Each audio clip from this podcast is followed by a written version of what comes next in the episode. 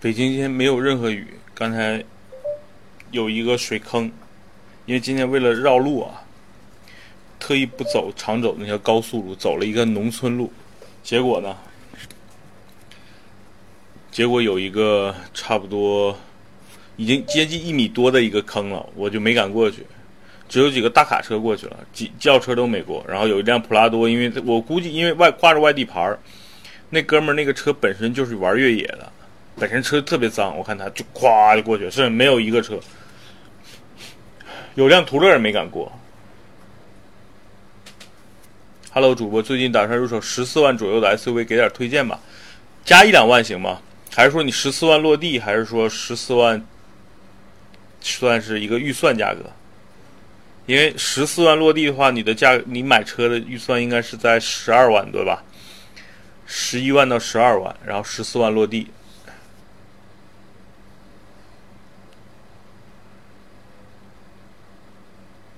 可以接受，落地十六万。你是你是男同学还是妹子啊？我大概了解一下你的生辰八字，然后才给你推荐。因为买车和看病一样，要望闻问切。是是这句话吧？是叫望闻问切吧？嗯。哎，你好。哎，弄水是吧？啊。给他们搁一桶吧。啊，行，帅哥是吧？帅哥，你你，我建议你啊，十五万往上可以够一够，可以买雪佛兰的探界者，那车是我最近推荐朋友买的最多的。嗯，探界者有几个优势：第一，同价位空间最大；第二，同价位配置最高；第三，同价位性价比最高。也就是说，这个车中国、美国是同样价格的，这是第一个优势。这个车美国卖两万五左右，最低配啊，1.5T 加 6AT，跟国内是一模一样的。国内的最低配也是 1.5T 加 6AT。然后，第二呢，这个车市场上优惠也挺多，就是优惠完国内就是差不多两万多嘛，跟美国的价格是一样的。所以探界者是挺靠谱的一辆车。市区用比较多，偶尔跑跑高速。对啊，探界者还有个好处是，它现在的六 AT，因为它是这样，一点五 T 配的是六 AT 的变速箱，然后二点零 T 配的是九 AT。那一点五 T 我二点加这个六 AT，我之前是开过的。探界者十七万不用，最低配的现在就是十五万，它现在有差不多三万多的一个优惠。它起步价是十七万多嘛，优惠完是十五万。所以你落地十六万、十七万差不多就是落地。所以探界者是我觉得在这个价位里边性价比比较高的一个空间比较大的车。当然，你买最低配体验不到几个亮点。第一，全景天窗，这个车如果有全景天窗，应该是十九万多那个有。呃，全景天窗是挺靠谱的。所以探界者算我这在这个价位推荐的首选吧。看你主要什么需求，如果你想要空间大的，我觉得是这个。如果说你觉得这个预算高的话，还有一个车其实是可以推荐合资品牌里的，就是那个三菱的欧蓝德。三菱欧蓝德二点零的现在优惠完应该也就十四万多吧。就我的建议是买买你买这个级别的车，尽量往紧凑级，就中级的这个这个 SUV 里边去靠，不要买一些特别入门的，比如像日产逍客啊。比如说什么本田的那两个缤智 HR-V 啊，就不太你推荐买这种入门的 SUV，因为各个方面嘛，我觉得都有一些短板。吉利博越哪款性价比配置进去？其实就是它那个次低配，就是它现在是五五个还是六个配置？我可以给大家看一下，因为前两天刚刚有朋友去买这个车。吉利博越，我印象中应该是倒数第二个配置就还可以了。呃，稍等啊，我看一眼，我之前给哥们儿在那个论坛里边做了个回复。我说的是最低配那个啊，就是倒数第二个配置，我觉得就可以了。最低配那个确实配置有点低，倒数第二个我觉得可以搞。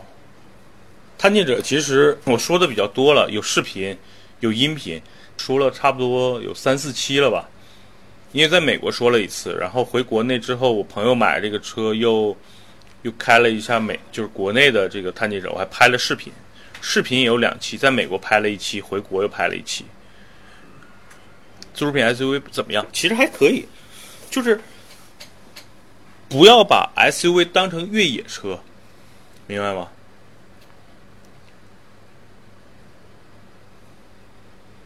就是说，在在同样的价位，其实国产的 SUV 的优势呢，是在于，呃，比如说配置比较高，二呢就是，呃，相对来说车型都比较新嘛，比如说有，呃，你看，比如咱们拿荣威 RS 五举例，你看又有倒车影像、全景天窗，然后高配的还有这个通风座椅。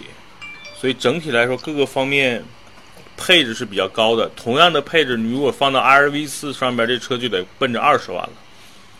所以，自主品牌其实在于几个优势，就是在于配置比较高，价格比较低，性价比比较高。然后这种车城市开区别都不大，你就正常开就好了。南哥你好，南哥。Hello，Hello，帅哥你好。啊，你好。你你这个是说车的是吧？对。你比较懂车对吧？我今天第一次用一直播，所以所以我我都不知道干嘛。刚才有一个链接，我一点，然后就看，哎，怎么又又又又又多了个帅哥出来？啊，没事没事，那个我们这个就是两个人找着聊天嘛，找人聊。哦，明白了明白，那挺好的。啊，你那个你你你看你欢迎孩子啊，你看你是不是平时比较懂车是吗？对我，我我基本上就做汽车相关的音频啊、自媒体还有视频都有。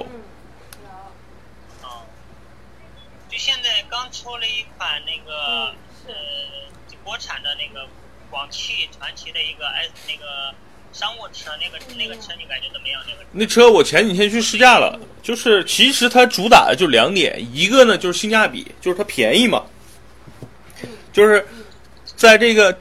MPV 市场上最牛逼就 GL 八嘛，但是 GL 八相对来说价格确实高了，对吧？那个高配 2.0T 的落地都得三十多万、四十万了。然后呢，国内在 MPV 市场也没有特别好的车，那广汽切这点进来是不错的。那车，你想它所有的命名都是照着 GL 八去命名的，它的这个大的 SUV 叫 GM 八，然后然后人家别克呢叫 GL 八，然后呢它小的新出了个 GM 六。别克那叫 GL 六，所以它整体来说就是抢别克的市场的。然后呢，GM 八主打呢就是七座大空间，然后呢配置比较高，电动侧滑门嘛。反正总总来说，那车就性价比比较高。你要说那车性能怎么样呢？就是你想它定位就是一个 MPV，MPV 主要就是舒适就行，配置够，对吧？然后这七个人坐这个车里，像每个人都觉得挺舒服。我觉得就这这个这个车最大的意义就是在这儿了，毕竟花 G L G L 八一半的钱买个买一个这种 M P V，然后广汽这两年的口碑还不错，所以这车的价值就在这儿，便宜。嗯，我现在我现在主要是我我开的是他那个越野车 G S 吧。啊，哎，你觉得那车怎么样？因为我原来是汉兰达车主，那车跟汉兰达特别像，就整个。就比汉兰达内饰好啊，确实比内饰好，但是整个车的包括底盘，包括那个空间的设置，其实它就是在老老汉兰达的基础上去打造的嘛。你自己觉得那车怎么样？特别大吧？我是我是去年去年春节的时候买的，所以说郑州这边的话，这个这个这款车的话，我基本上拿到手是一般应该是在前五十位。那挺牛啊！其实那车去年去年春节我去买的，我去问过啊，我说能不能买？当时北京是加价，啊不是加价，就是你得加三千块钱的什么装饰费、提车费，然后能保证你三个月三个月之内能提到，所以我当时就就就走了。你那个还你那个还加的少的，郑州这边当时都加到一万五。我靠！加到一万五，但是但是我是我是因为我一个朋友他是广汽传祺 4S 店的一个老总，哦然后我就跟他打了招呼，然后他就给我弄的，弄的也没加钱，不但没加钱，送了送了我挺多东西，然后就帮忙嘛，嗯然后就当时提的这车，到现在不是也也也一一年多了嘛，一年半了嘛，啊一年半我。反正是我感觉整体啊，整体我来来说，我到现在我真没发现有毛病，没没发现有什么毛病。你之前买 GS 八之前开什么呀？开去开的是比亚迪，啊，那肯定的。其实是这样，就如果说，比如你以前开的是一个轿车，那开 GS 八其实感受是很多方面是提升的，对吧？比如说你坐姿高了，空间大了，配置高了，内饰比比亚迪好多了嘛，对吧？啊，谢谢先生啊，谢谢。那个不是，呃，因为这个车的话，也不是说我一个人来评论的，我我我身边有很多朋友都是做房地产呀，还有一哦些老板们，然后他们他们开这个车的话，他们平时都开什么林肯呐，还有那个呃那个呃呃卡宴什么的。啊然后他开我这个车，他说啊，没想到现在的国产车就这么牛逼了，真的是开上就感觉不到是没有国产车那个味道了，就是感觉比那个合资车啊什么的，呃，都都好很多。它这个车确实，我感觉就是不管它动力啊，还有这个呃空间呐、还有这个舒适度，我感觉真的是真的是做的非常没错。你想嘛，嗯，就是以前的国产车概念就是比亚迪呀、什么原来最早吉利、什么金刚啊那种车，对吧？那那就不其实就是一个铁壳子嘛。从嗯从 GS 八，包括这两年的什么 H 几，呃，就长城的、哈佛那些车开始，你会发现它是内外都变嘛，就是整个发动机、变速箱都变好了，然后内饰也好了。其实你说普通的一个司机，咱不是玩性能车的，就普通家用，就你就觉得哎，外观挺好看，内饰挺好，然后空间够用，这就是就定就就这叫什么定义叫叫一个好好车，对吧？所以有的有的。你刚才说什么林肯也好，还是什么卡宴也好，因为它可能有的是，如果新车的话，单说有的，比如说已经开了好多年的，比如卡宴这种车，时间长了它就啊，对吧？这个这个修车也好，什么就比较贵了嘛。所以对于对于比如说他突然间做到这个里边，他会发现哈弗 H 六，哈弗 H 六我之前说过一期音频，说过一期视频，就是它是销量王，没这是没法去否认的。但是这个车，我觉得就是因为它是销量王，就是第一路上太多了，我不太喜欢这种就是开满大街都有的车。第二呢，我对哈佛这个品牌我自己没有什么特别喜欢的一个，就特别热衷于这个品牌，因为我觉得这个品牌缺了一点点儿所谓的创新，缺了一点点所谓的科技，啊，缺了一点点什么互联网等等，就是我觉得它整个定位。还是偏向于一个性价比，或者说是圆很多人第一辆 SUV 的一个梦的一个车。无论是做工啊、变速箱、发动机啊，就是它在行业里边都不是最好的，但是它就是把这些都不是顶尖的东西传到一起卖的最好。所以长城是一家会做营销的公司，会做样子的公司，但是做内涵我觉得稍微差点意思。包括现在它出的这个 VV 五、VV 七，我个人觉得就是样子很漂亮，内饰也很好，就缺了点内涵。所以这是我一直对长城这个车，其实原来一直想买一辆去体验一下，就是一直不想把钱扔到长长城里边的一个核心的原因。所以 H 六呢，如果你怎么看？